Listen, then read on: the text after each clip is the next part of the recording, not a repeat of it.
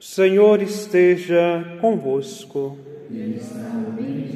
Proclamação do Evangelho de Jesus Cristo segundo Mateus. Naquele tempo, os onze discípulos foram para Galiléia, ao monte que Jesus lhe tinha indicado. Quando viram que Jesus, quando viram Jesus, prostraram-se diante dele. Ainda assim, alguns duvidaram. Então Jesus aproximou-se e falou: Toda a autoridade me foi dada no céu e sobre a terra.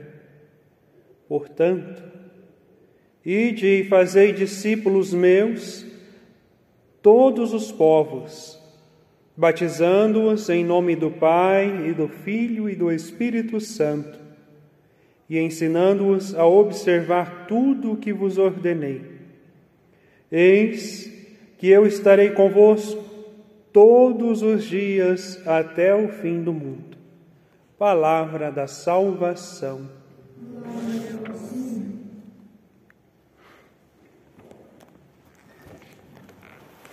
Meus amados irmãos, irmãs,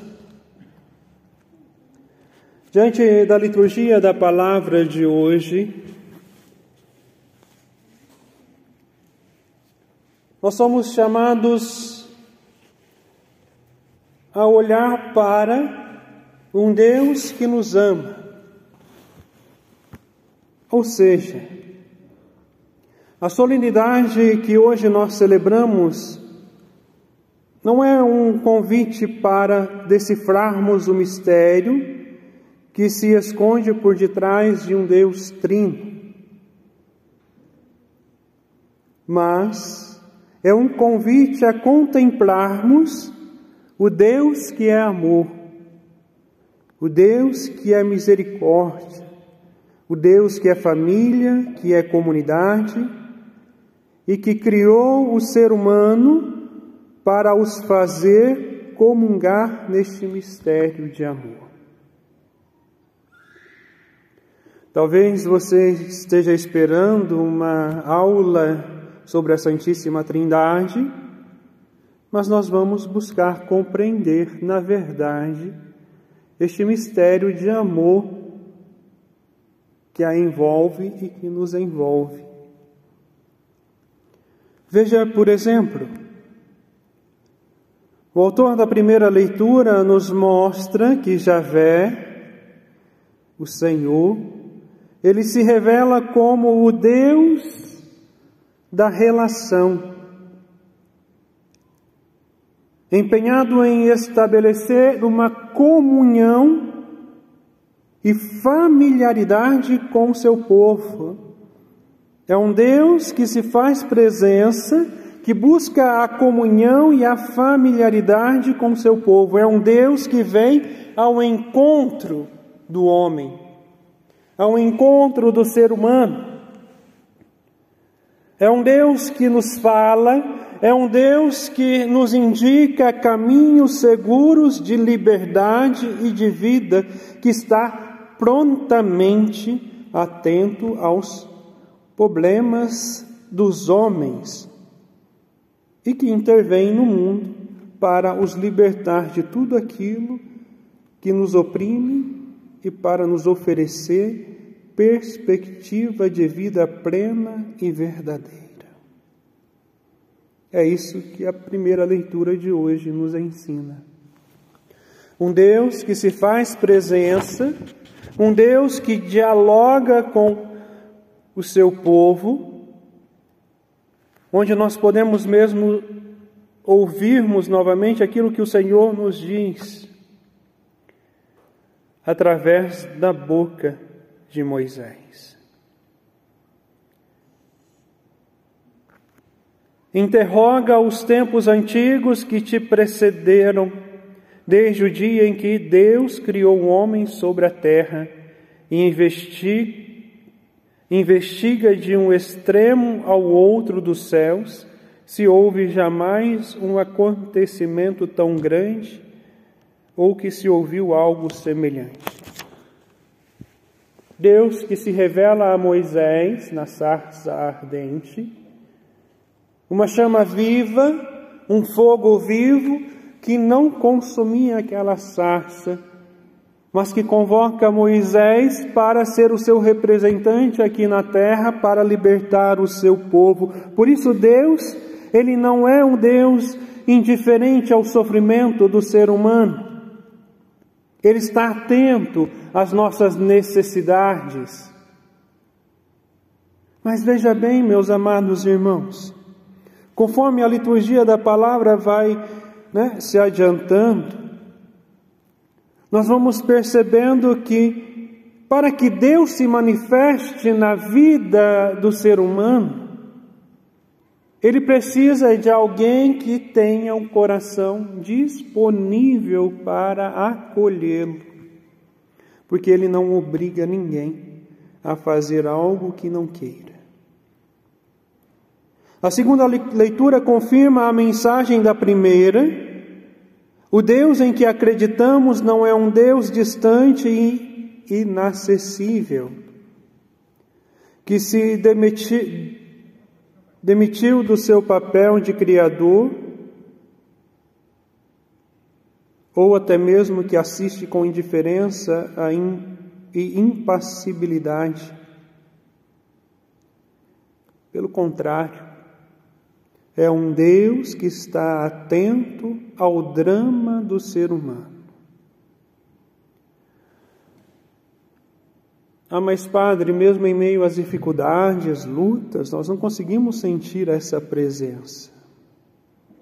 É uma questão de fé. É uma questão de acreditar.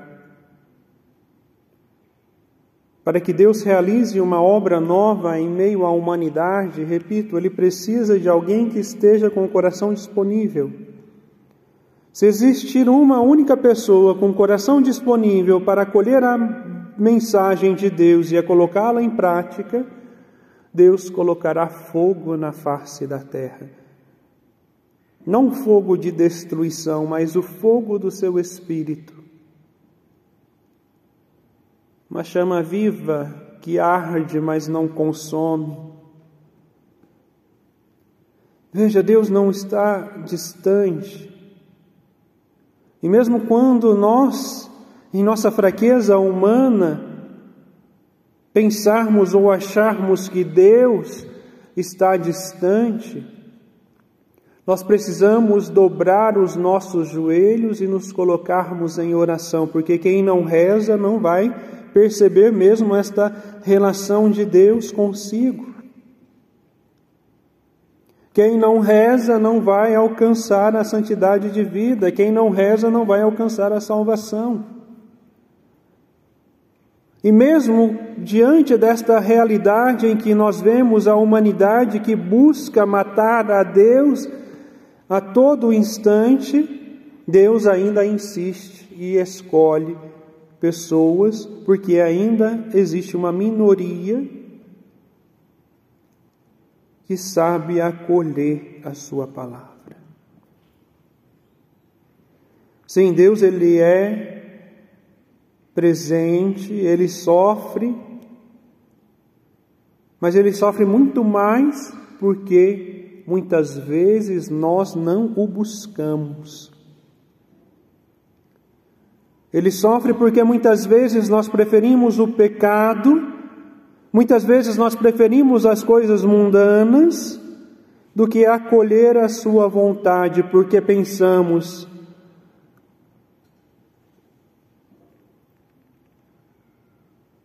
estamos em, novo, em um novo tempo. Né? Essa propaganda que nós vimos, é, ouvimos, né? é o novo normal, mas não é somente em relação à pandemia que eles estão querendo incutir, né, implantar esse novo normal.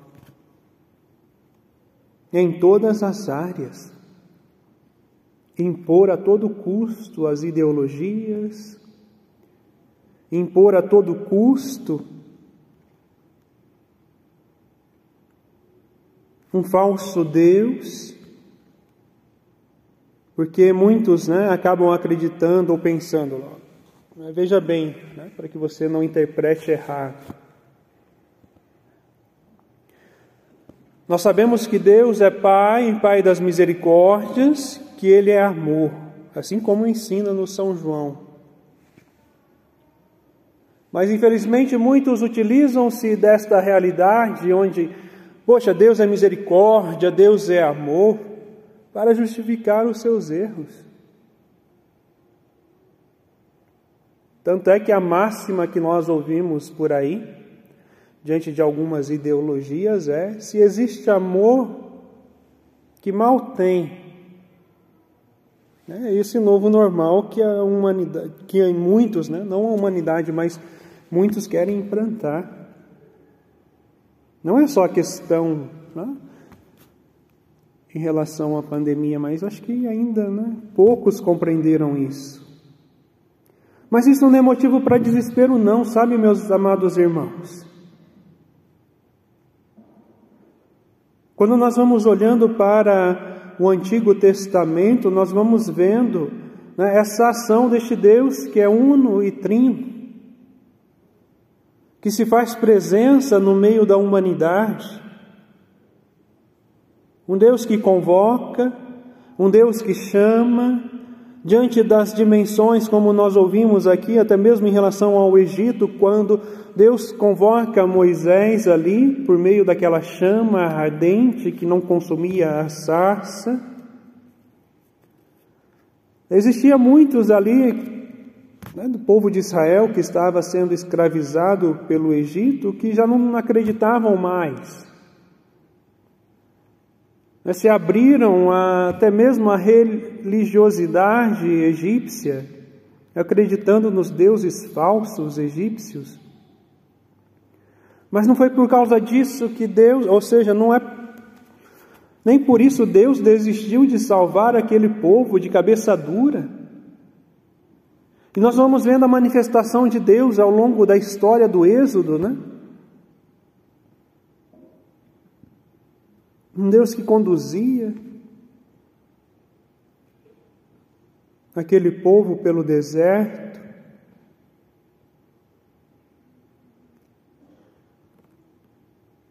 um Deus que protegia, até mesmo diante dos pecados, né, de dúvidas.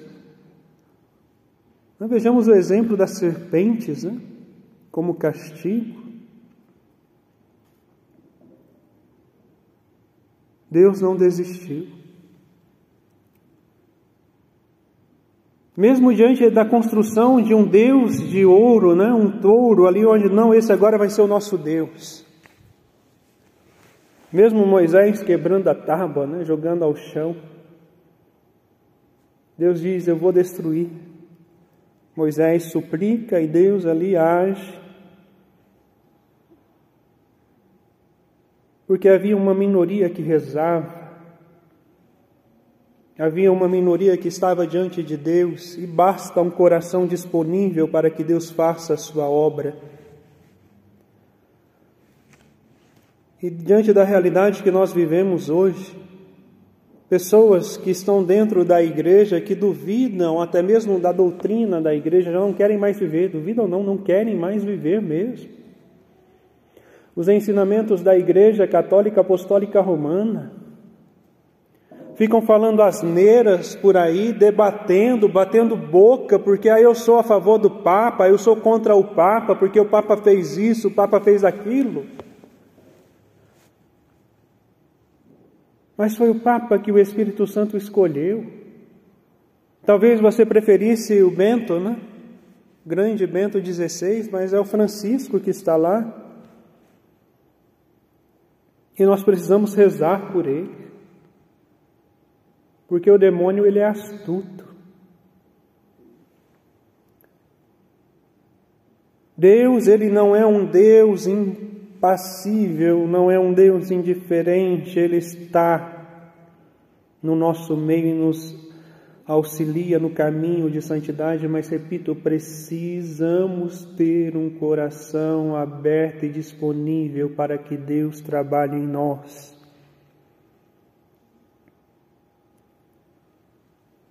Enquanto nós ficarmos brigando, porque eu sou de Fulano, eu sou de Beltrano, eu sou do lado A, eu sou do lado B, eu sou de esquerda, eu sou de direita,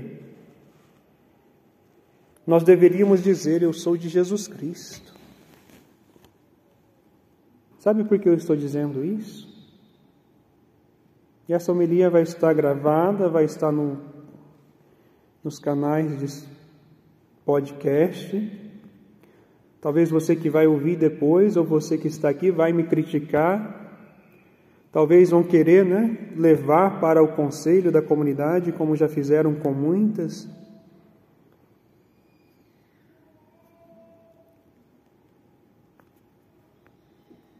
Mas eu digo, enquanto nós ficarmos disputando, porque eu sou de lado A, lado B, sou de direita, sou de esquerda, sou de Bento, sou de Francisco, nós deveríamos estar rezando e suplicando a misericórdia de Deus sobre nós. Sabe por quê? A divisão é do diabo. E o diabo quer ver a humanidade dividida. Veja o que a Santíssima Trindade nos ensina: a unidade, a familiaridade. E nós deveríamos agir como irmãos, porque nós somos, nós somos, meus amados irmãos, co-herdeiros da graça de Deus. É o que nos ensina a segunda leitura.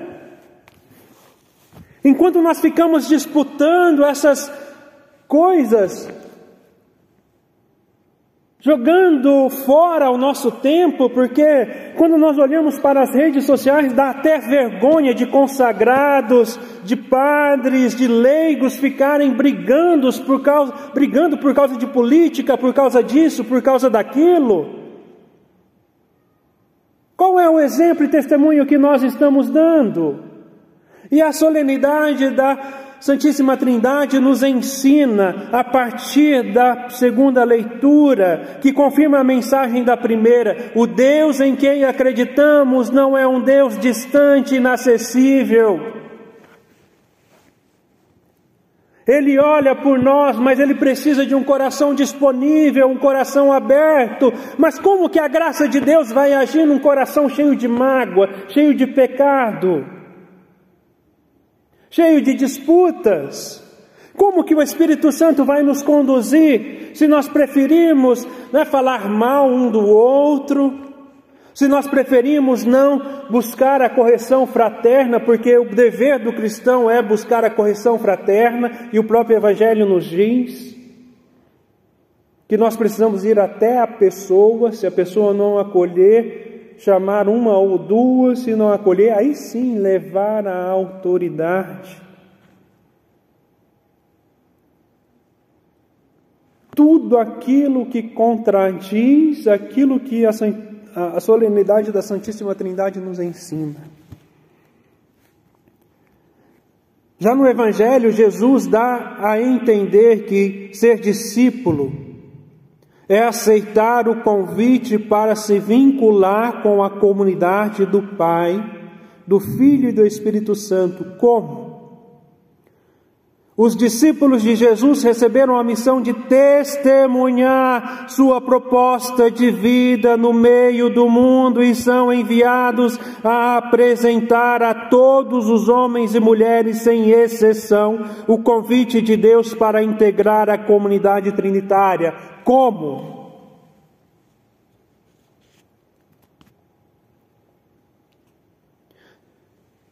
Portanto, ide fazei discípulos meus todos os povos, batizando-os em nome do Pai, do Filho e do Espírito Santo, e ensinando-os a observar tudo o que vos ordenei. Eis que eu estarei convosco todos os dias até o fim do mundo.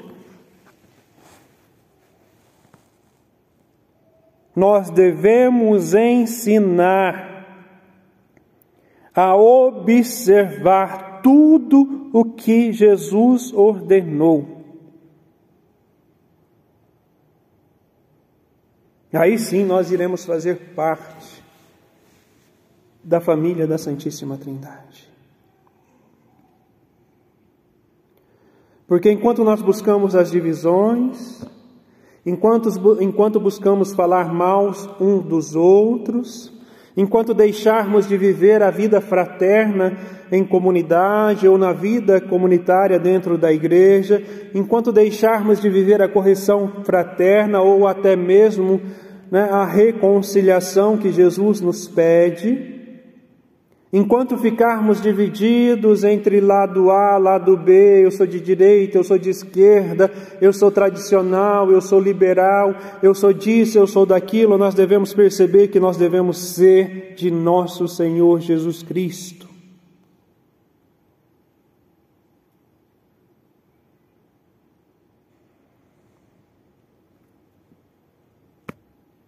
E ainda assim, se você quer aprender um pouco mais de política, estude. Porque é a sua obrigação. Estude a doutrina social da igreja. Para não ficar falando besteira depois. Meus amados irmãos, celebrarmos a Santíssima Trindade é reconhecer que nós somos filhos de Deus, que nós somos herdeiros de Deus e co-herdeiros de Cristo, e que nós devemos buscar esta familiaridade, colocando em prática tudo aquilo que nosso Senhor nos ensinou. Porque Deus não é um Deus distante, Ele se faz presença no nosso meio, E ele não causa divisão, assim como o demônio tem causado divisão na sua vida.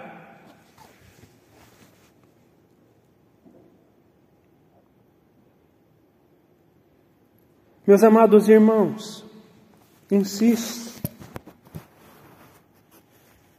Se você realmente quer ser santo, se realmente você quer alcançar a salvação, se realmente você quer receber esta herança de Cristo, que é um dia recebermos um corpo glorioso como o dele e participarmos de sua glória, nós precisamos buscar a fidelidade ao seu evangelho e à doutrina da igreja, não tem como fugir disso. Por que eu digo isso, meus amados irmãos? Porque da Santíssima Trindade nós aprendemos a viver a vida cristã e a vida da igreja, pois em Deus temos a vida, o movimento e o ser. Ela é o espelho e a vida da igreja, tudo o que realizamos.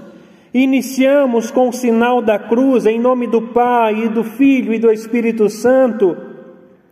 O mistério da salvação, do qual participamos, está em perfeita comunhão com a Trindade. Por isso nós participamos da missão do Filho na evangelização, com todo o poder que nos foi dado por Ele.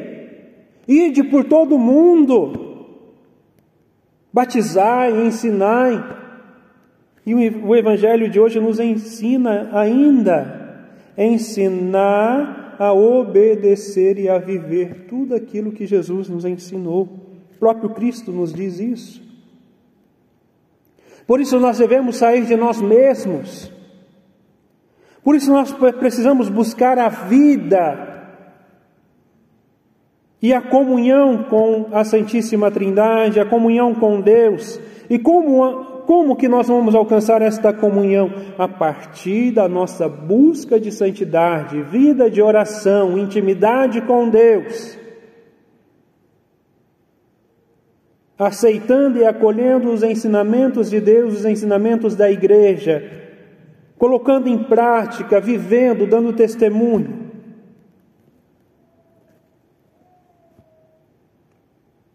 Porque senão, pelo contrário, se nós vivermos de forma contrária, buscando a divisão, as inimizades por consequências de pensamentos ideológicos e políticos, porque eu sou de lado A, lado B, de esquerda, de direita, de centro. Quantas pessoas perderam a amizade por causa de política nesses últimos tempos?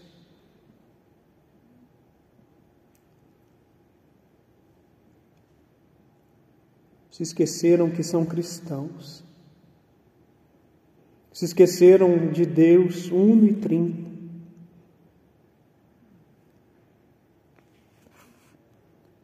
Esquecemos de buscar esta imitação de Cristo.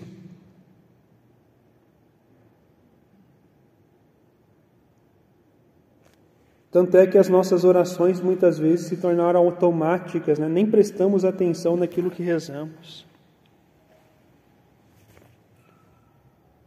Por isso, celebrar a Santíssima Trindade